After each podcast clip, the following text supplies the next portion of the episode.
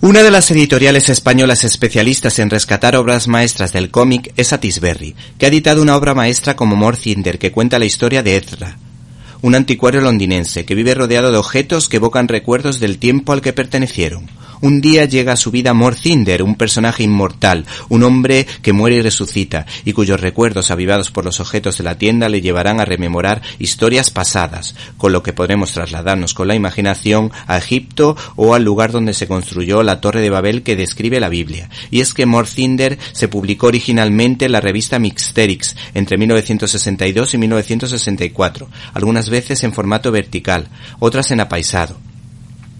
El guion corresponde a Héctor G. Oestergel, autor de la inolvidable El Eternauta. Se trata de un fabuloso escritor que tengo la impresión de que influyó en el posterior trabajo de Hugo Pratt, con el que había trabajado en El Sargento Kirk, que supo escribir historietas que fueran una metáfora de la realidad vivida. Para este grandísimo trabajo de Morcinder contó con un talento. ¿Te está gustando este episodio?